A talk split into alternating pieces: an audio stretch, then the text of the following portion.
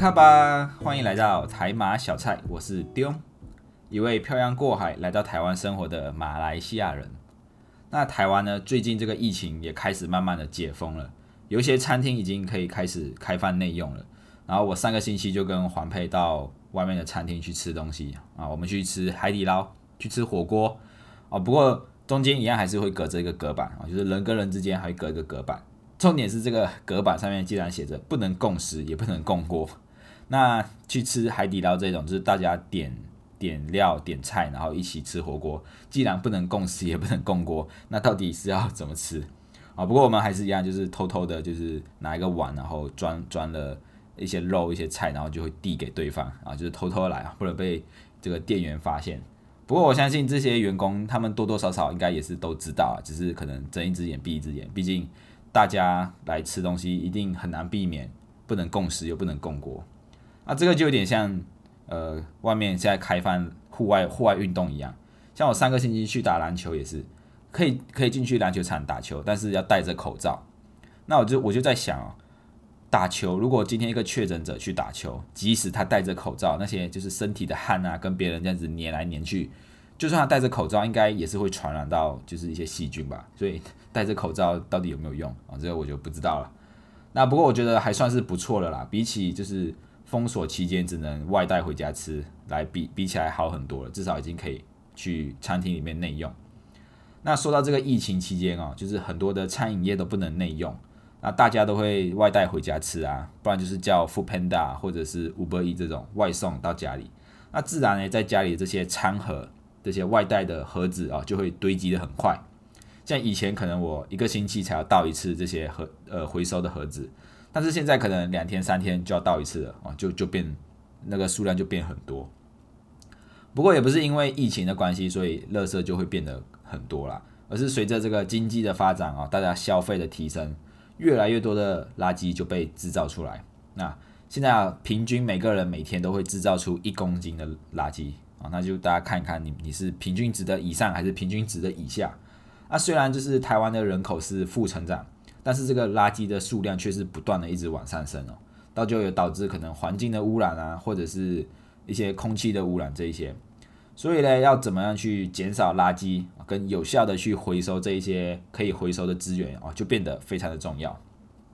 所以今天就是要跟大家分享关于垃圾这些事。到底垃圾是念垃圾还是念垃圾？好像有些人念垃圾，有些人念念垃圾。嗯，也不知道。知道的人可以在底下留言，让大家也知道。那在台湾呢，跟在马来西亚这个倒垃圾的文化也是。就是天差地远啊！啊，在台湾呢，倒垃圾是有时间的，而且垃圾车是有音乐的。每次只要听到这个音乐响起，就知道哦，垃圾车来了啊，就要赶快把垃圾包一包，赶快跑出去啊。然后你就出去之后，你就看到你的左邻右舍啊，这些乡亲父老、三姑六婆，他们都会拿着垃圾就在门口等那个垃圾车来啊。然后垃圾垃圾车来之后啊，还要自己把垃圾丢进这个垃圾车的呃后后，就是后面装垃圾那个桶。那就是有一些你会发现有一些急性子的人，就是他们垃圾车还没有停下来，还在还在行驶中，他们就会跑跑跑，然后就会把垃圾这样子丢进去那个垃圾车里面啊，然后丢得好啊就丢得进，丢不好就会掉下来，就很尴尬。那我在台湾第一次丢这个垃圾的经验啊，是在暑假的时候啊，因为我我有我有一次的暑假是在外面租房子啊，就是上一集说到那个被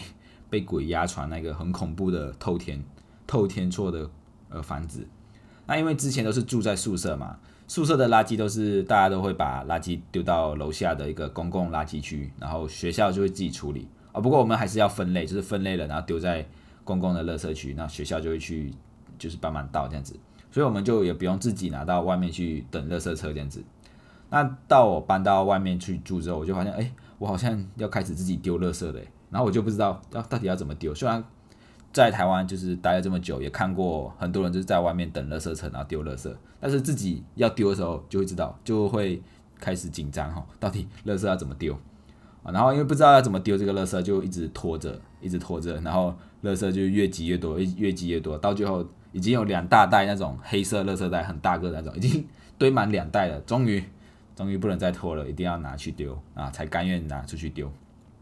那我第一次丢垃圾的时候就是很紧张，因为我也不知道要怎么丢，然后我就拿着垃圾袋在在路口等，然后就看大家怎么丢，我就跟着怎么丢啊。还有隔壁的小弟弟都丢的比我还厉害啊，就是这车车来，然后就拿着垃圾袋丢进去，然后回头回家哦，超级利落的。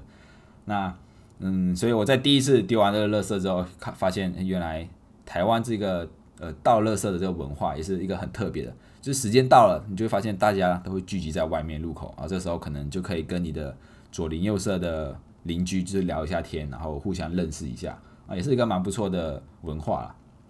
那就是随着现在住在外面，呃，自己丢垃圾的数量也越来越多了，所以啊，开始也也有点经验了，不是菜鸟了。然后丢垃圾的时候，也有一些就是没呃 mega 要去注意的，就是你丢垃圾不能丢的太轻啊，因为太轻你有可能丢不进去。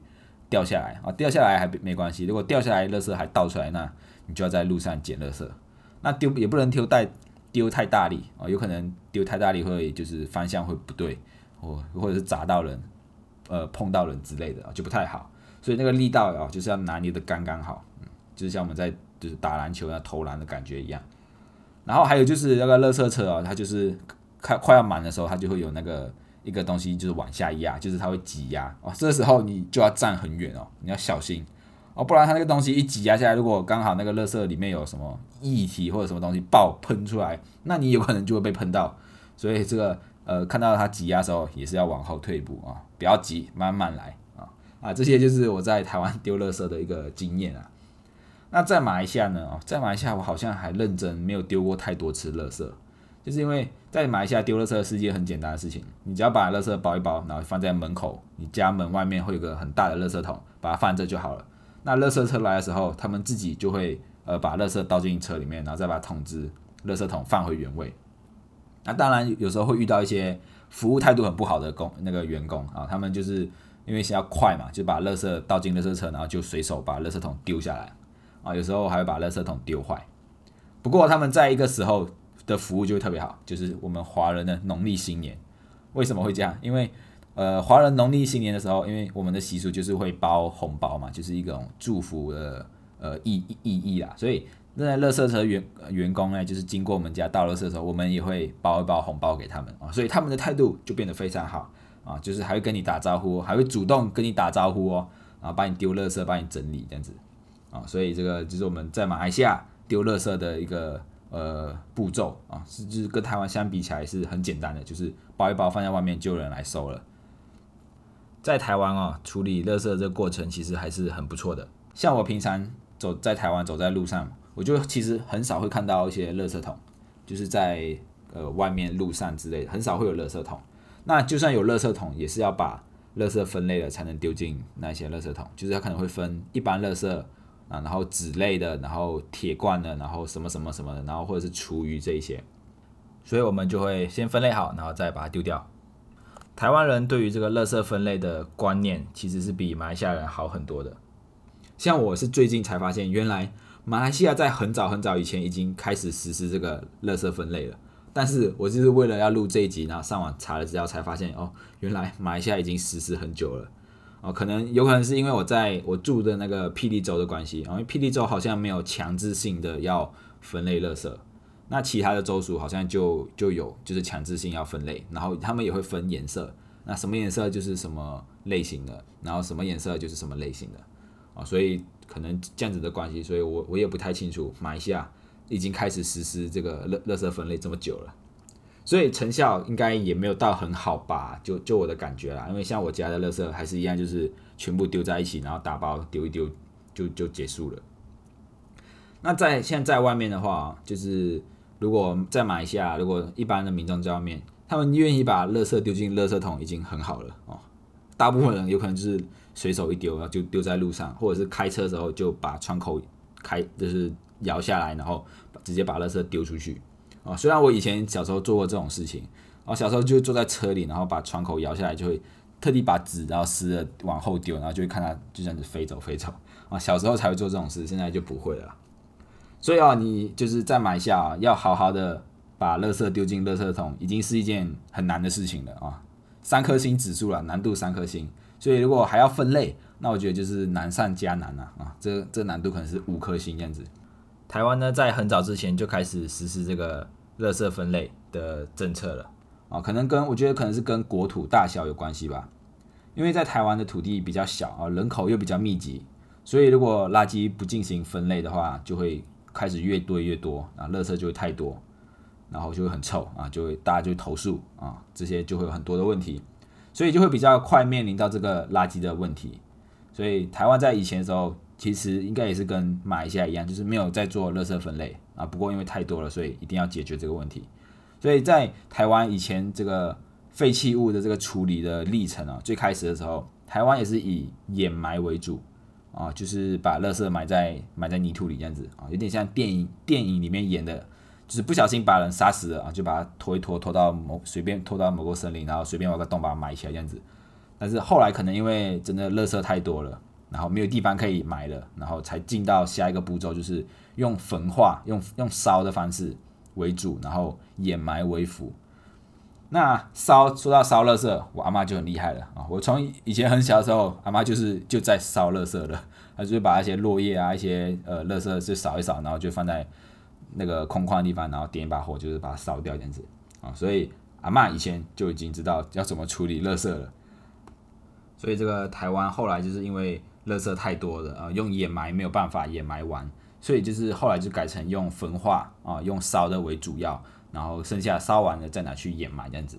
到后来就发现哦，好像一直烧一直烧也不也不可以，就是垃圾还是越来越多。所以呃，这个环保署台湾这个环保署从民国八十七年啊，也就是一九九八年的时候就开始推动这个资源回收四合一计划啊，这个。这个计划就是让全民一起参与，因为只有民众认可啊，并且他们愿意参与在其中的话，这个环保才有办法做得好啊。那这个计划主要是由就是社区的民众啊，他们透过自己去分类垃圾，然后再将每个可以回收的资源分类好，然后再结合就是地方政府的清洁队，然后回收商以及这个回收基金回收再利用啊，所以才叫做四合一啊，就是四个。四个对象啊，就是民众，然后地方政府清洁队，然后回收商跟回收基金。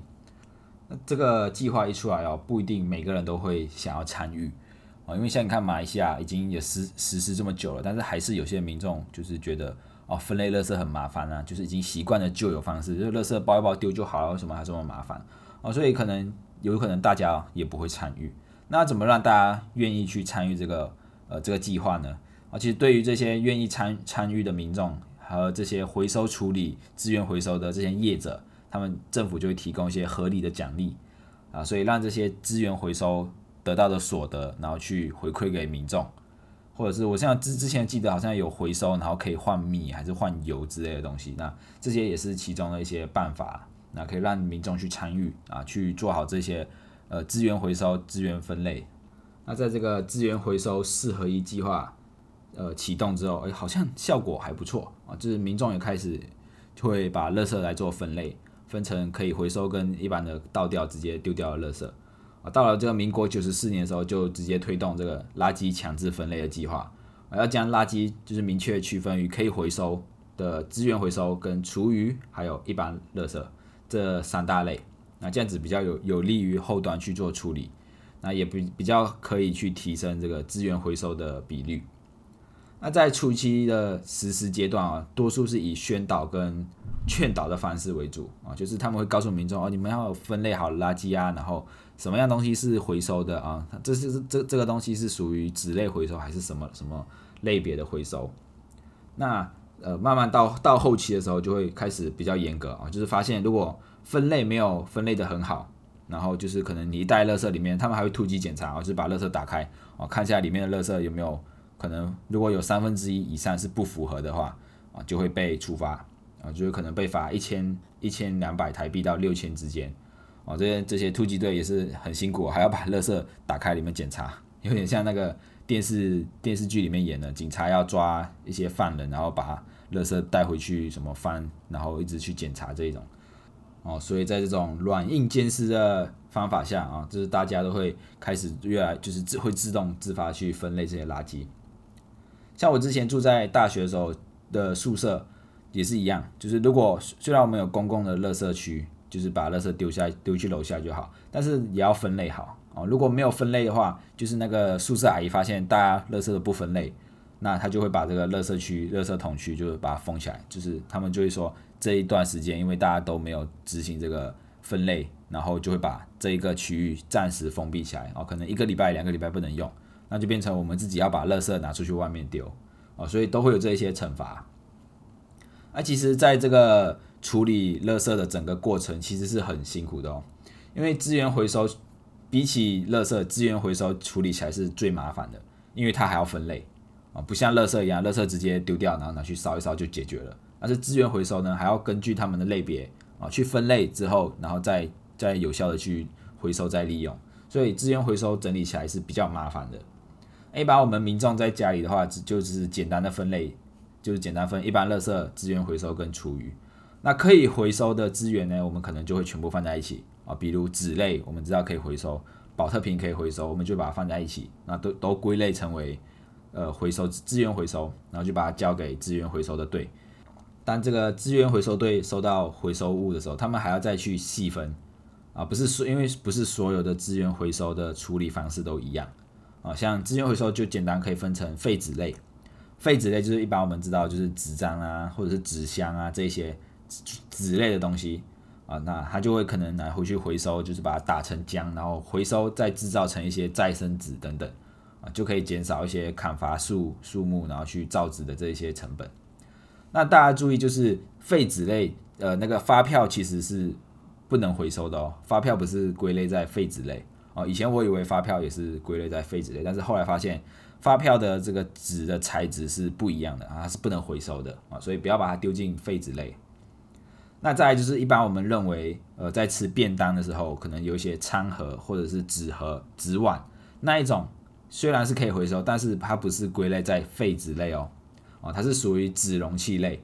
啊，因为这些纸容器上面它其实还有一层呃薄薄的膜啊，这个膜是没有办法直接被回收的。啊，需要经过特别的处理之后才能回收啊，所以这一些是被归类在纸容器啊。那像我以前我不知道，我以为就都是纸类，都丢在一起，所以每次要丢的时候，我就犹豫很久，因为看有些人丢纸类，有些人又丢纸容器，然后我就在想，嗯，它应该也算纸类吧。然后有时候就丢纸类啊，有时候就丢纸容器啊，就是看我的心情啊，有点像在考试的时候就犹豫到底答案要选 A 还是选 B。选 A 选 B 啊，就是这就是这么抉择啊。但是现在后来现在已经知道这些餐盒是属于纸容器类的啊，不是纸类的。那除了以上这两项，大当然还有废金属类，废金属类也是可以，就是可以回收，像铁、铝、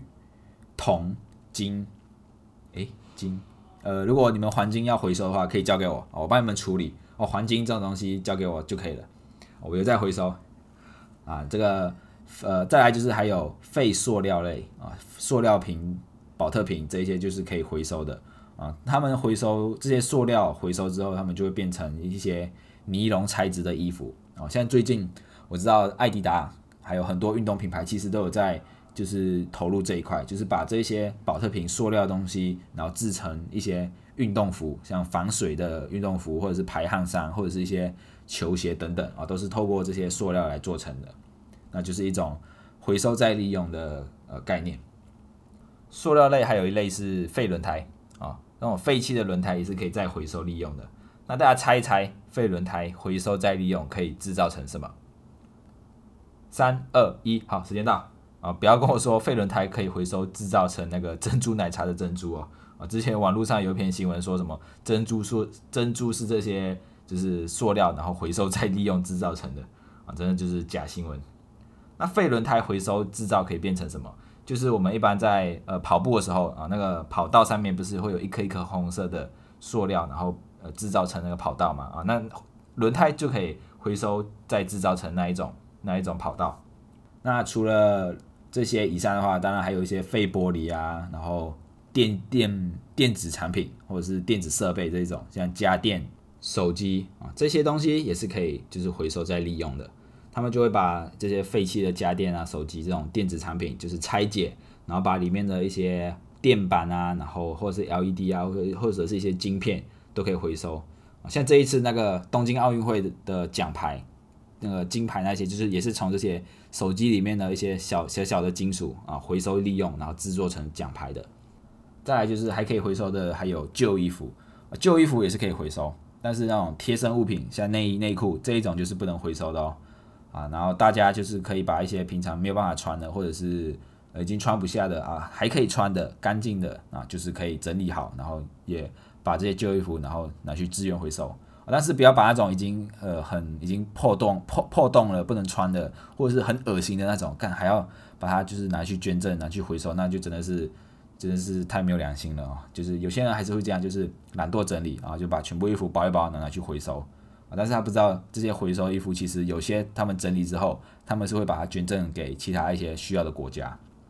啊。所以大家还是要好好的做分类啊，不然这些资源回收站的这些员工其实。你们当他们收到资源回收物的时候，他们还要再分类一次，是很辛苦的啊。他们不是在冷气房里面做这分类哦，那 不是那么那么轻松的事情啊。就是要在像现在夏天这么热啊，他们要在这个回收厂里面去分类这么多的垃圾哦。大家想象一下，我们平平均每天一个人会制造一公斤的垃圾，那全台湾多少人口，每天有多少垃圾需要被分类啊？想想到你就觉得真的很辛苦。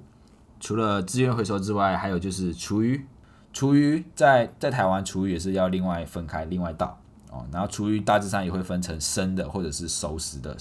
然后去做分类啊。好像这些厨余就是会回收之后会给拿去拿去喂猪吧，拿去喂猪或者是做成堆肥。那再来就是其他的一般不能回收的啊，不能倒厨余的，就是一般垃圾其他就是归类在一般垃圾。那一般垃圾的处理方式是怎么样？就是一般我们知道就是把垃圾拿去。垃圾车来了嘛，然后把垃圾丢上垃圾车，那垃圾车就会再去把这些一车的垃圾再去垃圾焚化厂，然后就进行焚烧，就是把垃圾拿去烧一烧。那这些垃圾烧一烧之后，有还会有一些是没有办法烧完全烧掉的啊，就会就是叫底渣。那底渣他们就会拿回去，就是一些还还有一些用途还可以再利用。这些焚烧焚烧过程制造出来的黑烟啊、浓烟这些，就会他们就直接过滤。哦，一般我我认为我印象里的呃，垃圾焚烧厂应该是就是一直冒烟的哦，像我们这个高雄这里工工业区这里哦，一直一直不断在在冒烟那一种。但是后来我上网查一查，好像不是耶，哦，这个焚化厂盖的蛮漂亮的，而且都不会有废气产生。那是因为他们在这个焚烧的过程产生这些黑烟，然后呃浓就是浓气，然后他们就会直接过滤啊，就把它过滤，然后把中间的这些灰尘过滤掉。那这些灰尘再加上一些呃化学物品吧，然后就就就会拿去掩埋啊，所以才会演变成现在这以焚烧为主，然后以掩埋为辅的一种处理方式。那这大家可能就觉得哦，对，很好啊，就是在这个垃圾焚烧的过程，也还可以还可以用热热能来发电啊，就是可以制造一些把热色转换成一些其他的能源啊，还可以再利用啊，真的是一举多得啊！啊，不过。过多的垃圾其实还是会造成整个环境的污染跟资源的浪费啊！啊，就是垃圾越来越多，也需要很多人力去解决这个问题。那最好的办法就是从第一步开始啊，从我们开始就是减少制造垃圾，然后再把垃圾分类好。那可以回收的我们就回收再利用啊，不能回收的就是减少，就是去使用它，那减少浪费。所以就像我之前说的，就是如果很多人大家一起付出一点一点，每个人都付出一点一点，哎，其实结果。说不定会很好啊，也不用让大家去，就是后后端的工作人员去那去那么辛苦啊。虽然马来西亚的这个垃圾处理的过程哦，还没有到像台湾这么强，大家还是习惯以前的处理方式啊。像阿妈阿妈那个年代就是习惯烧垃圾啊，不过现在现在都不会烧了，现在烧会被投诉，会被开罚单。然后到我父母那一代哦，他们可能就是习惯性就是把垃圾全部包在一起，然后直接丢。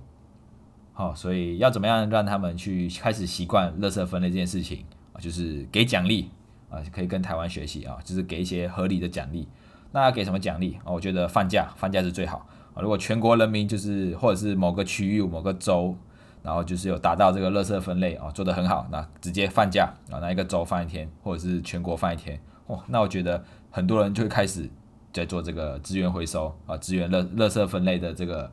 这个政策。除此之外还有什么办法啊？我觉得最简单就是给钱啊，给钱最简单的。像我们在做分类的时候，我们会把铝罐啊，就是那种汽水的罐子、罐子，然后纸箱，然后或者塑料瓶这些，就是区分出来啊，因为这些东西可以卖钱啊。我们的叫做橄榄骨泥啊，就是把这些东西卖给回收商，那他们就会按公斤去称，然后就是看哎这些这些称重多少，然后就给多少钱。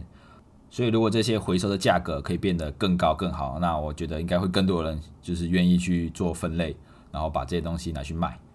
但是呃，如果价格太高也是不行啊，因为价格太高，回收商就是买了没有办法卖出一个很好的价格，或者没有办法回收制造在更好价格的东西。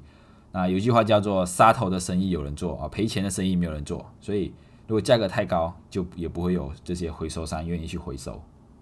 所以政府还是要。想办法让民众去参与，或者是去开始执行这一些垃圾分类或者是资源回收的概念啊，慢慢培养他们的观念。那以后开始执行呃这些政策的时候就会比较简单啊。不过我觉得只要如果有开始在执行啊，啊总有一天就会完成了啊。就是这个分类垃圾分类的政策开始执行下去，慢慢开始去影响的话，一部分一部分人开始做分类啊，最后可能说不定就会像台湾一样，就是。就是把垃圾分类做得这么好，我相信不管路再远，只要跑起来，总有一天会到达终点的。Oh my god！我在讲干话。OK 啊，那希望就是透过也透过这一节内容，我自己也更加了解整个垃圾处理的过程啊，以及这个资源回收到底该怎么去分类。所以希望大家也喜欢今天的内容。如果你也喜欢台马小菜，欢迎到各个收听平台按下订阅，并且推荐给你身边的朋友。也欢迎你到留言处留言，为什么会喜欢我们？我们下一次见，拜拜。